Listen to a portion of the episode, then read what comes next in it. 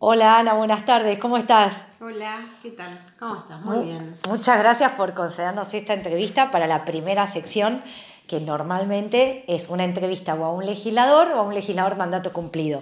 Así que en este caso estamos con, una legisladora, colega de bloque. Eh, te agradezco enormemente tu tiempo. Bueno, gracias a vos. Muy bien. Bueno, sos médica. ¿Cómo surgió tu vocación por la medicina? La verdad que es muy difícil decirte cómo porque creo que siempre quise ser médica. Nunca, nunca tuve otro deseo. De chica me acuerdo que ya cuando jugaba iba a ser médica. Eh, ¿Pero venís de familia de médicos? No, no, no, de ah, familia de obreros. Lo que me pasó en la vida fue que mi mamá eh, fue operada, fue la primer paciente operada del corazón de dos válvulas en un hospital municipal, en ese momento el Hospital Durán.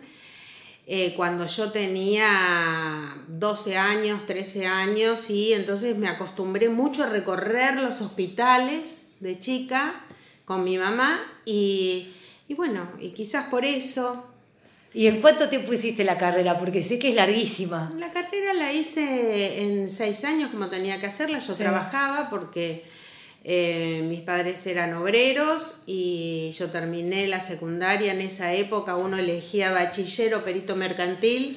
Y yo tenía que ser perito mercantil porque tenía que trabajar. Eh, y entonces hice el perito mercantil. Eh, hice el examen de ingreso a la facultad, ingresé, trabajaba y estudiaba de noche. Y me fue bien, la hice en el tiempo que tenía que hacerla, me retrasé dos o tres meses porque me casé en cuarto año. Ah. Entonces me casé, tuve mi primer hijo y ahí tuve unos tres o cuatro meses que me retrasé en dar unas materias pero fueron esos. ¿Y la especialidad en qué, a qué altura de la, de la carrera se elige? O sea, ¿cuándo elegiste lo de geriatría? Eh, y la verdad es que a mí me gusta la clínica, ¿no? O ah. sea, quería ser médica para ser médico de cabecera, médico clínico, el médico del barrio, como era en esa época. Y lo que me pasó que cuando empecé a tener contacto con pacientes, eh, me di cuenta que dentro de los grupos etarios, el grupo de tercera edad era con el que mejor me llevaba. O sea, esta cosa que a mucha gente les molesta, a mí me, gustaba. Claro. O sea, sentarme, que me cuenten sus historias, entrar en una conversación con ellos. Eh, desde un lugar más empático me llamaba, me, gustaba mucho más que sentarme con un adulto más joven o un adolescente. Así que, que me llevó eso a hacer geriatría, la empatía con la tercera edad, básicamente. Bueno, y a propósito de lo que mencionaste de los médicos de cabecera, fuiste docente de médico de cabecera de PAMI. Sí, por cómo era técnicamente sí, Sí, sí, fui, bueno, ya soy una médica grande y la verdad es que hice muchísimas cosas. Empecé, eh, empecé en el hospital, mi, mi, segundo trabajo fue en el Hospital Ramos Mejía como administrativa. Y primero fui administrativa, después me recibí y cuando me recibí ya empecé a hacer todo el trabajo que hacemos los, los médicos de eh, formación. Eh, una de las cosas que hice fue dedicarme bastante a la docencia y fui docente de médicos de cabecera de PAMI, docente en, salud pública, uno en la facultad, hice muchísimos cursos dentro del, hospital eh, con respecto a atención primaria y tercera edad. Eh, la docencia es algo muy gratificante. Y además fuiste ministra de salud de la ciudad y ahora legisladora. Sí, sí, sí, muy, muy fuerte ser ministra de salud, o sea, fue como, eh, fue como un colorario, un regalo de la vida. Que o sea, lo disfrutaste, si vos tenés que decir que te dio satisfacciones. Muchísimo. Igual si te tengo que decir qué fue lo más importante que me pasó en la vida fue recibirme de médica lo más importante fue recibirme de médica, porque eh, haberme dado cuenta que esa era mi vocación eh, y haber logrado recibirme de médica en el contexto que yo tenía fue lo que me abrió las puertas de todo lo demás. O sea que, si bien ser ministra fue muy, muy importante, eh, y ser legisladora hoy también, esta cosa de que la gente te vote, estar en un lugar representando a los ciudadanos, es muy fuerte. También es fuerte, muy claro. fuerte, con mucha responsabilidad lo tomo. Sí. Eh, todo eso se lo debo a que me recibí de médica. Claro. Así que Qué lindo. Bueno, estamos en tiempo de pandemia, así que alguna pregunta con relación a, a la pandemia del COVID-19 tenía que hacerte. Si vos fueras eh, ministra de Salud todavía, o, o te, te to- no sé, te hubiera tocado este momento siendo ministra, eh, ¿qué, ¿qué medida de las que tomó actualmente Fernán Quirós te convence mucho, te gusta mucho, te parece que, eh, que es una muy buena medida? ¿Y qué otra que no estás viendo que ocurre crees que vos por tal vez por ser mujer o por tu eh, por alguna diferencia en la formación o emo- emocional hubieras introducido en la política pública de, de salud en, el- en este contexto No, no, la verdad es que eh, desde ya estoy de acuerdo con lo que está ejerciendo Fernán. Eh, yo, eh, cuando hubo una pandemia, ante la pandemia anterior que hoy casi nadie se acuerda fue H1N1. Y yo era jefa de departamento del área programática del Ramos Mejía. Y la verdad es que me doy cuenta cómo nos olvidamos, ¿no? Los ciudadanos de las qué cosas que rápido que, pasamos. qué rápido. Yo era, sí las UFU, que se llaman hoy las unidades febriles que Sí, están poniendo, exacto. nosotros en ese momento, no sé si vos te acordás, pero fue eh, muy importante H1N1. Sí. Fueron un- un- dos meses muy importantes donde los hospitales también tuvimos que poner, en ese momento eran como consultorios, como unos containers, no eran tan lindas como las UFU ahora, Claro. porque bueno, eh, nosotros eh, hicimos en otra escala lo mismo que se está haciendo ahora. Pusimos consultorios para poder reforzar. Ahí fue donde nacieron los consultorios de febriles. En realidad fue cuando nacieron los consultorios de febriles en H1N1 Sí. que pusimos estos consultorios para poder atender a la cantidad de gente que venía. También lo porque que no había cuarentena en ese momento o Sí, sea, había- hubo una o- o cuarentena, sí, no hubo cuarentena en el eh, sentido de aislamiento social pero, sí hubo un parate Sí. que eh, se suspendieron las, Las clases, clases, no había teatro, claro. no habían cines, o sea, hubo un Sí, parate eso es social. cierto que no nos acordamos. Y no nos acordamos, siempre co- hablamos, decimos, esto es eh, u- único, lo que nos pasa sí, y no tal es cual, único. histórico. Histórico, es- o sea, la verdad es que por suerte nos olvidamos. Claro. El ser humano tiene una capacidad de... Pero nosotros ya lo vivimos. Yo como médica lo viví primero con el SIDA, Claro. en los años 80, recién recibida, donde nadie quería tomar un mate con el otro, no sabíamos si los besos eran contagiosos Sí, o tal no, cual. no se sabía por dónde ve- venía eso, que enfermaba, no sabíamos qué. Primero viví eso, después viví H1N1 y ahora vivo esta. Claro. O sea, tres pandemias viví. La diferencia, si yo te, que te cuento qué, qué es lo que me parece que eso sí es inédito, es la comunicación. O sea, en H1N1 no estaba esta, este, esta batalla comunicacional donde todos quieren tener una información nueva, donde el WhatsApp, el Face, la televisión, te, te, te llenan de información que muchas veces son información eh, no confiable. y Exacto. me- esta cosa de saber cuánta gente se está muriendo en todo el mundo en el Todo el momento que se muere. Ay, sí. O sea, esto, este punto de la comunicación a mí es el que me parece que es diferente a las otras pandemias. Ahora, con respecto al germen, la verdad es que siempre una pandemia es así. Sí. Hay una infección que no se sabe de dónde viene, los epidemiólogos y los eh, investigadores empiezan a ver y nos lleva por lo menos un año poder saber qué es lo que pasa, cómo se trata, qué es la vacuna. Dentro de, ojalá, va a volver a pasar dentro de 10 años y vamos a decir esto nunca nos pasó. Y sí, nos ha pasado. En la historia de la medicina esto nos pasa muchísimo. Por suerte nos vamos olvidando, el ser humano es muy hábil Sí. y sigue adelante como nos va a pasar ahora, va a ser un recuerdo. esperemos, Esperemos como dicen los sí. italianos todo saldrá bien Sí, yo estoy segura Así que, que, sí. bueno, antes de, entre- eh, de terminar la entrevista, porque el tiempo con vos se pasa volando, no quiero dejar de eh, preguntarte o darte lugar a que nos cuentes o le cuentes a, a los oyentes de tu proyecto del- de, la MAT, que me parece muy interesante que, que, que cuentes qué, propones declarar y, y- y por Sí. qué.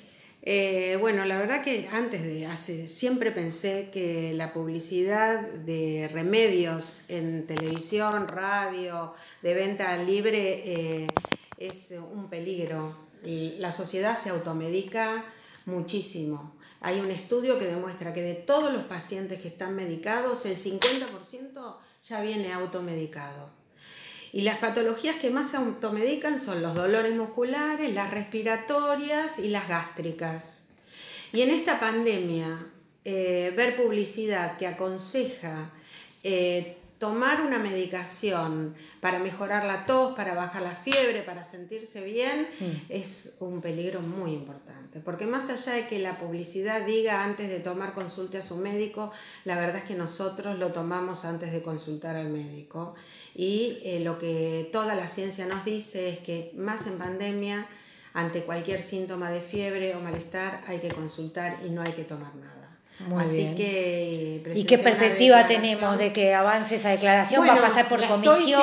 ¿Se va a tratar en tablas? No, ya se presentó, ya se aprobó. Ahora lo que estoy haciendo es difundirla. Eh, estoy siguiéndola para que llegue al MAT y esperemos, como la verdad es que nosotros, esto es una. para que no se pase la publicidad en televisión o en radio, tendría que ser una ley nacional eh, ah. tiene que aceptar esta declaración. Ah, claro, porque tal cual, vos proponés un vería con agrado y, los otros deberían disponer. Lo que estoy haciendo también es mandar una copia a Nación, a ver si alguien se conmueve en Nación y, y entonces desde Nación se puede, se puede trabajar para que por lo menos en esta época de pandemia se limiten las publicidades que tengan que ver con lo respiratorio.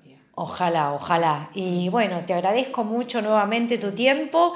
Eh, no sé si querés cerrar con algún saludo para eh, los trabajadores de la salud en, que, están en clínicas, sanatorios, bueno, sea en, el, mundo de la salud pública o privada, eh, para darles aliento o agradecimiento em, en, el contexto de la pandemia. Sí, la verdad que gracias por, por esto.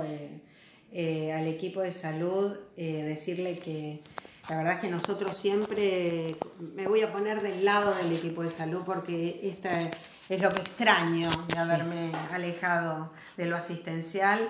Eh, habitualmente no somos recordados, todos los días estamos haciendo un trabajo sostenible, mejorando, curando, cuidando y lo demostramos justamente que lo hacemos porque no somos noticia. Cuando somos noticia es que hay algo malo que pasó. Y la verdad es que no somos noticia nunca y eso demuestra que nuestro equipo de salud es maravilloso. Así que ahora que somos noticia, eh, bueno, que... Hay que aprovechar para pedir también, ¿no? Ahora que somos noticia, Reforzar. En realidad eh, decirles que muchas gracias, muchas gracias por poner el, hombro por toda la sociedad, eh, que estoy con ellos todos los días, que sé que esto es una vocación, que también a veces nos asusta y tenemos miedo y tenemos nuestra familia, pero que se demuestra que la vocación siempre es mucho más, que, más fuerte que todos los sentimientos. Así que nosotros sabemos qué va a pasar y nuevamente se van a lucir. Sí, lo bueno es que el agradecimiento eh, también fue institucional. ¿no? Nosotras como legisladoras, el jueves pasado eh, aprobamos esa declaración de, beneplácito por el trabajo del equipo de, salud de la ciudad, así que también tienen un agradecimiento institucional que es un orgullo para las dos. ¿no? Así es. Así, que bueno, muchísimas gracias, Ana. Espero la próxima cuando yo vuelva al piso, no al piso del suelo, sino al, piso de la radio, poderte tener ahí y, tener otro tema de entrevista que ojalá no pase por ninguna pandemia. Dale, bueno, un beso gigante. Gracias a vos.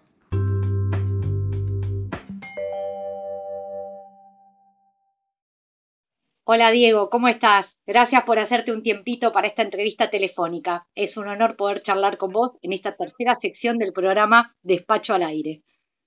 ¿Qué tal, Carolina? Buenas tardes. No, gracias a vos por este espacio, por bueno, podernos permitir contar un poquito todo lo que hace nuestra organización en el país desde hace 140 años. Muy bien, y antes de la organización en el país, vamos a, a nivel mundial. Hoy es un día especial, justamente el 8 de mayo es el Día Mundial de la Cruz Roja. ¿Querés contarle a nuestros oyentes cómo nació esta institución? Sí, sí, sí, la verdad que hoy estamos celebrando en 193 países de, de todo el planeta el Día Mundial de la Cruz Roja y de la Media Luna Roja. Eh, esta organización que con su nacimiento dio origen al humanitarismo moderno en, mm. en nuestra historia eh, surgió después de que un ciudadano suizo que iba por cuestiones de negocios camino a ver a, Napoleón III, este, pasó por un campo de batalla eh, en Solferino, en Italia, y ahí vio los desastres que hacía una guerra, como muchísima gente fallecía no directamente en combate, sino por las heridas, por no ser atendida, luego de muchísimas horas de estar eh, a la intemperie, sin nadie que los socorra, fallecían a causa de esas heridas.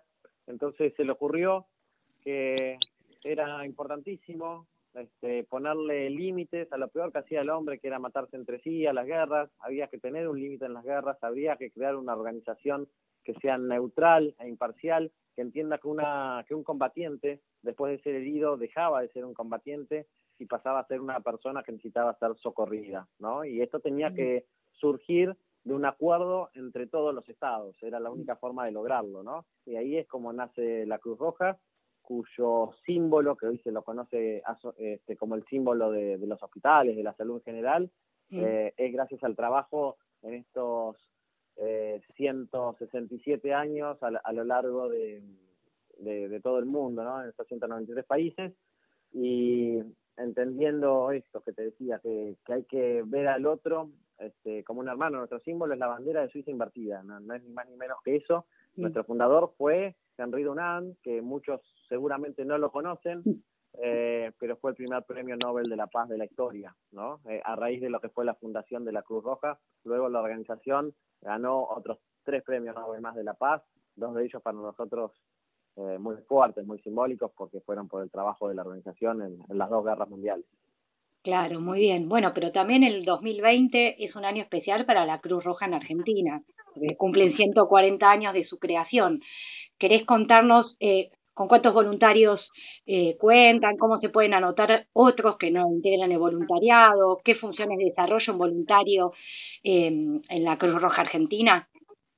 Sí, sí, la verdad que este 2020 es un año especial por, muchas cuestiones, ¿no? En, primer lugar estábamos cumpliendo, estamos cumpliendo el, 10 de junio, 140 años de, historia junto a los argentinos, somos parte de la historia de los argentinos, fuimos fundados entre otros por, por el gran sanitarista que tuvo nuestro país, eh, Guillermo Rawson, un gran estadista en general, ¿no? Porque él, él cubrió muchas aristas, se dedicó a poblar el sur, el sur de la de la República, creó la primera cátedra de higiene pública de la Ciudad de Buenos Aires, fue ministro del Interior, presidente interino de la República, y cuando se retiró de esa función también entendió que había hacía falta crear una organización que ayude desde otro lado este, a los argentinos. Y también este año, antes de ayer, el, el miércoles, nuestras escuelas estuvieron cumpliendo 100 años de vida. Nosotros tenemos en el país 35 institutos superiores. Mucha gente a lo mejor no lo sabe, pero la Cruz Roja trabaja mucho en el campo de la educación, entre educación formal y no formal. Tiene 65 mil alumnos al año. Somos los principales formadores de enfermeros y, guardavidas en la República Argentina. Casi la mitad de los enfermeros salen de nuestras aulas. Tenemos decenas de miles de voluntarios en todo el país. Además, tenemos 70.000 colaboradores. Eh, bueno, es una organización realmente muy grande es la de mayor eh, cobertura territorial, alcance eh, e impacto social en la República Argentina. Y, realmente yo a, todos aquellos que, nunca se han cruzado eh, con nuestra organización o con cualquier otra, los invito a sumarse a vivir una experiencia increíble que es ser voluntario, que es entender el mundo desde otra visión, ¿no? De esto de que no hay que pedirle todo al Estado, que cada una de cada uno de nosotros tenemos una responsabilidad individual como parte de una sociedad y, y, que tenemos que pensar en el otro, ¿no? No podemos ser felices y el de al lado no feliz. Y, y, un poco ser voluntario en la Cruz Roja, pero también en cualquier otra organización, eh, es entender esto. Muy bien, ¿y cómo se anotan? Si alguien nos está escuchando, no es voluntario todavía y quiere hacerlo, ¿qué tiene que hacer? ¿Mandar un mail? ¿Cómo...?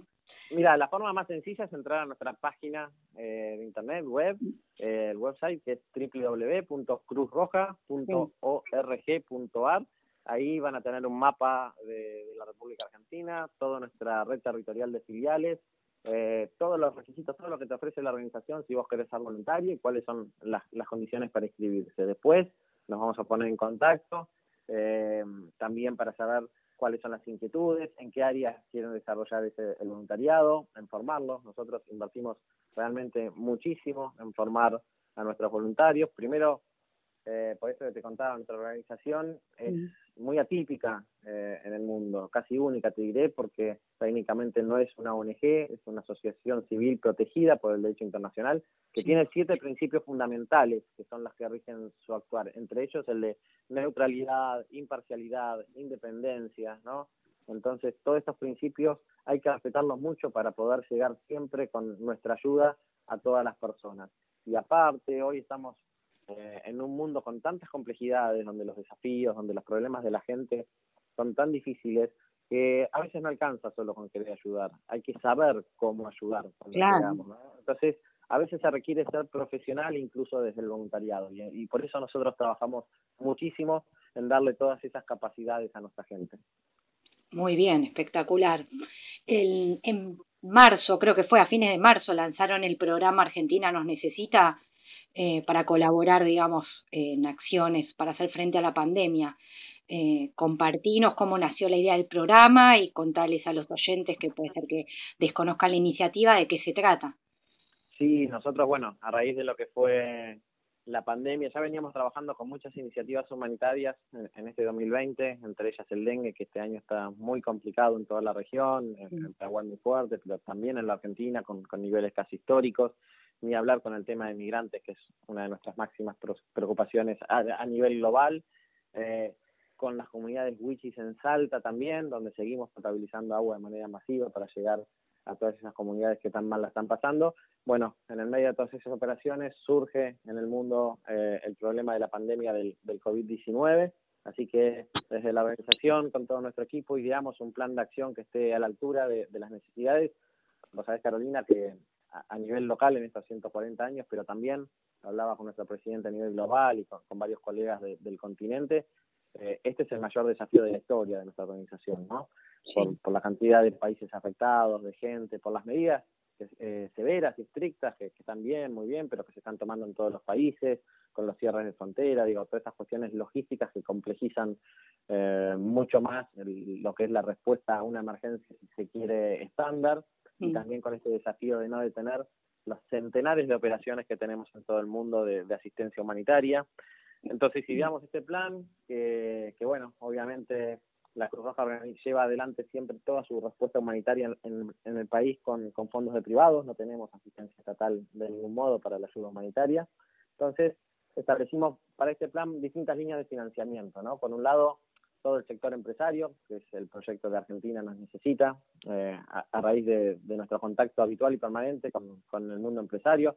Muchos de ellos están siempre, y nosotros le decimos que son voluntarios empresarios, eh, se acercaron, y bien surgió el tema de la pandemia, a ver cómo podían colaborar, eh, y ellos mismos fueron impulsores y promotores de ir a buscar a otras empresas que, pudieran acercarse.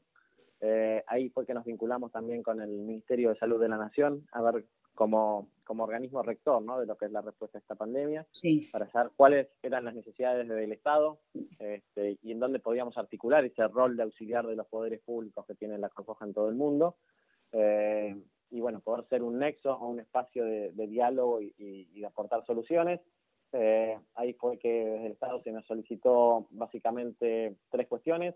Por un lado, la adquisición de, los insumos de, los kits de protección personal para todo el personal de salud.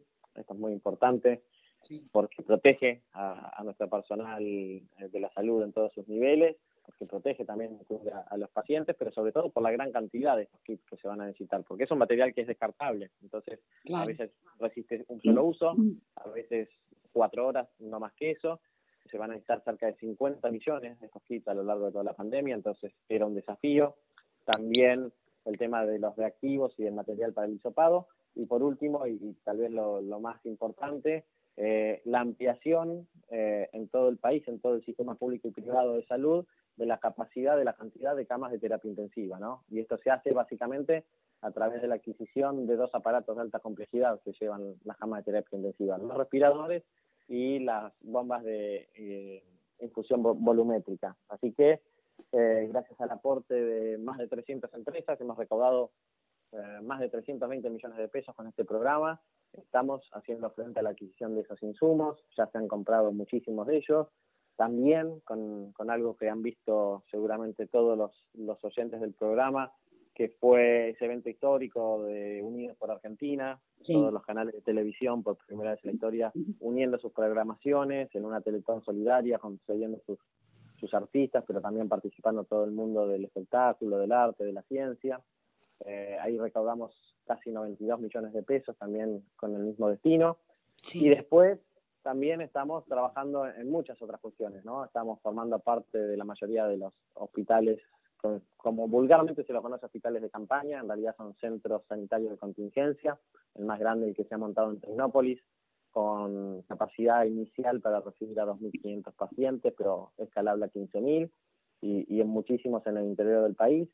Y también algo nuevo que estamos empezando a trabajar, después que analizáramos con todo el Consejo de Gobierno de, Cruz Roja eh, la situación en el país, eh, y como un derivado eh, del aislamiento social preventivo y obligatorio, que son estas cuestiones que vemos de dificultad económica, de, hambre muchas veces, por, por no poder salir eh, a conseguir el dinero para, para sustentar a las familias o para poder llevar el plato de comida. Entonces empezamos a elaborar una estrategia socioalimentaria con una lógica humanitaria de urgencia, pero también con una estrategia de salida para que no se transforme en asistencialismo. Mm. Y esta lógica y esta estrategia de salida está vinculada a lo que nosotros en la organización llamamos medios de vida, que corresponde a la reinserción laboral de las personas, esto es desde detectar capacidades, desde detectar necesidades, eh, desde enseñar oficios, eh, y, para esto vamos a invertir mucho en, las maquinarias, en, poder dar todos estos talleres, llevar también esta asistencia alimentaria a más de 45 ciudades y cerca de 180 comunidades en todo el país. La verdad que un plan de acción muy importante, en nuestro, toda nuestra red territorial también trabajando de manera muy intensa con los gobiernos locales, acompañándolos en las estrategias de respuesta también que se han enviado desde los municipios. Claro, sí, una tarea titánica y, y, maravillosa. No te quise interrumpir cuando estabas hablando del tema de, del dinero que recaudaron, eh, pero justamente me surge la duda de si ustedes tienen abierta esta posibilidad de donación o de recaudación de fondos de modo continuo o por etapas, si alguien nos está escuchando eh, y no, no tiene tiempo o ganas de ser voluntario, pero tiene dinero para, eh, para ayudar a los que más lo necesitan, si tiene esa posibilidad. Sí, siempre permanente y también que sepan todos los oyentes, nosotros ya de estos programas hecho, hemos hecho varias rendiciones de cuentas, rendiciones de cuentas que van dirigidas a, a nuestros donantes a través de la base de datos que ellos nos dejan, su mail o su número de teléfono, a, los medios de comunicación, a las empresas y a los gobiernos. Nosotros nos interesa que cada, cada una de las personas que nos donan, aunque sea un centavo, pueda saber qué pasó con su centavo desde que ingresó a la institución hasta que llega este, a la gente en su lugar de destino, ¿no? Eso para nosotros es súper, súper importante porque después de, de nuestro voluntariado, de, de todos los que forman parte de la Cruz Roja, lo más importante que tenemos como organización es la confianza pública, ¿no? Y esto se construye con transparencia, mostrando los números. Aquel, nosotros, como te decía, hacemos siempre toda la actividad humanitaria con fondos de privados. Toda la actividad diaria la hacemos gracias a más de 70.000 argentinos que todos los meses aportan con su tarjeta de crédito o de débito la mm. suma que pueden este, para que la organización se prepare para estos momentos y para que trabaje también, porque no solo trabajamos en emergencia, trabajamos en más de 150 comunidades todos los días del año para tratar de llevar un poquito más de vida más digna a todos los argentinos. A través de nuestra página web, es www.cruzroja.org.ar barra donar o a través del 0810 eh, 999-2222 pueden eh, acceder a nuestros canales de donación para hacerlo o por única vez y por el importe que quieran o de manera permanente todo, todos los meses del año. Muy bien, muchas gracias. Y ya para ir cerrando la entrevista, porque estamos sobre el tiempo asignado al bloque, no quería dejar de formularte una eh, pregunta más personal, saliendo de tu lugar como presidente de la Cruz Roja. Eh, ¿cómo, ¿Cómo estás viviendo la cuarentena? Porque estás bastante en la calle, pero ¿cambió algún hábito en tu vida cotidiana? O si no querés expresar algo con relación a tu, eh, tus temas personales, ¿cómo afectó en tu trabajo o en tu forma de trabajar el aislamiento social preventivo y obligatorio? Sí, yo tengo que salir obviamente por, por cuestiones de, si laborales voluntarias, porque mi trabajo también es voluntario en la organización, eh, trato de hacerlo lo menos posible igual, salvo cuando es estrictamente necesario, si no, eh, todos hemos descubierto algunas herramientas maravillosas de, de conferencia o de comunicación para poder agilizar el trabajo y, entiendo que está funcionando muy bien también creo que estamos viviendo muchas cuestiones que se van a aplicar después de la pandemia, eh, pero también tratando de, de cuidarnos, ¿no? Porque eh, el comportamiento de todos es decisivo para que esto pase lo más rápido posible con, con el menor dolor posible también de nuestra gente, ¿no? Eh, me pasó algo al principio, yo lo contaba, que fue también para mí muy raro, porque yo justo llegué al país el último día antes del cierre de los aeropuertos, yo estaba en, Qatar porque estaba firmando un convenio con, los organizadores de la Copa del Mundo sobre un programa muy muy interesante de fútbol e inclusión, cuyo piloto a nivel mundial se, se va a implementar, se iba a implementar ahora también, pero se retrasó un poquito aquí en la Argentina como primer país del mundo. Y llegué el último día, en Qatar estaban todas las medidas que aquí tardaron varios meses en llegar, del uso de barbijo, de los lugares cerrados, eh, entonces llegué y por las dudas, si bien no era un país de riesgo, decidí por, por, prevención y por responsabilidad quedarme también haciendo mi cuarentena, digamos, voluntaria, 15 días. Y, y, así fue que a través de alguna entrevista que di desde, acá del departamento, en, el edificio donde vivo, este, que algún vecino me vio, se enteró que yo estaba con, con esta cuarentena, recibí un papelito enseguida para terminar esa entrevista y me tiraron por debajo de la puerta, y dice, te vimos, sabemos que estás con el aislamiento, lo que necesites estamos para ayudar. Y fue la primera vez que a mí me pasó de estar del otro lado, ¿no? De claro. recibiendo la ayuda. Y te juro que fue, ese simple gesto fue muy gratificante para mí. Realmente fue, me sacó una sonrisa. qué bueno, qué bueno que todos este, pensemos en el otro, ¿no? Mira, nuestro fundador que hablábamos al principio de la entrevista, Henry Dunant, tenía una frase que se, se resume hasta el día de hoy en Tutti Fratelli. El, el, este, todos hermanos. Todos hermanos, sí. Y él decía, si todos nos tratásemos como hermanos, el mundo sería una gran familia, ¿no? Y es una frase que resume mucho, me parece, y que tenemos que adoptar todos como, como una forma de vida. Sí, hermoso, la verdad. Gracias por compartir eh, eso que te, que te ocurrió, porque les, les pasa mucho, pero está bueno que vos también, que das tanto por los demás, recibas un poco. Eh, aunque siempre los seres solidarios eh, también encuentran satisfacción no a la hora de ayudar. No es que ayudan eh, ayudan a los demás solo por la sociedad sino también porque nos hace bien. Sí, sí, para mí fue gratificante, me, me puse a reflexionar después que pasó eso, porque es muy lindo, una, una, eh, obviamente dar también es súper gratificante, pero ver que ese gesto en otro y que hacia uno, la verdad, con el que no está acostumbrado, este, fue, fue muy lindo. Y después, bueno, el trabajo la verdad que bien, todos estamos aprendiendo un poco a trabajar en estas condiciones y también nos estamos dando cuenta que, muchas de las cuestiones que hacíamos a lo mejor eran gastos innecesarios o eran cuestiones que se pueden resumir o ganar tiempo de otra forma, ¿no? Porque tampoco, eh, la, verdad que estamos trabajando muy bien a, distancia y, a lo mejor incluso más que antes, ¿no? Ciertamente. Sí, sí, sí. Realmente hoy ya casi no hay horario, nosotros encima que estamos en contacto con todo el mundo, con el resto de los 193 países, eh, compartiendo experiencias y ver cómo funcionan distintas estrategias. Estamos prácticamente las 24 horas online y la verdad que a nosotros incluso hasta nos ha ahorrado bastantes costos en, en, algunas reuniones. Así que yo creo que esto va a dejar muchas enseñanzas para, para el post pandemia. Eh, desde Cruz Roja tenemos un observatorio humanitario que es el más grande del país, en donde estamos empezando a medir estos impactos. ¿no? Estamos justamente ahora eh, midiendo la post-pandemia, un montón de cuestiones asociadas a la pandemia en todos los sectores de la sociedad, en el infanto juvenil, en los adolescentes, en quienes estamos en la edad productiva media y también en la cuarta edad, para, para entender un poquito los desafíos de, la post-pandemia. Muy bien, bueno, gracias, gracias Diego por tu tiempo.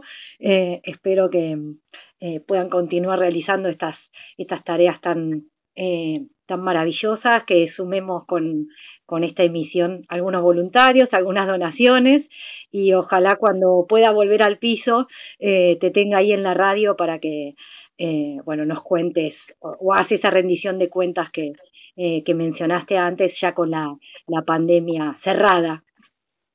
Sí, bueno, en realidad déjame agradecerte yo a vos, Carolina, gracias por, por el espacio y bueno, por estar siempre cerca de, de nuestra institución. Así que bueno, muchas gracias en nombre de todos los que hacemos Cruz Roja en la Argentina. Gracias a vos, te mando un beso gigante. Otro.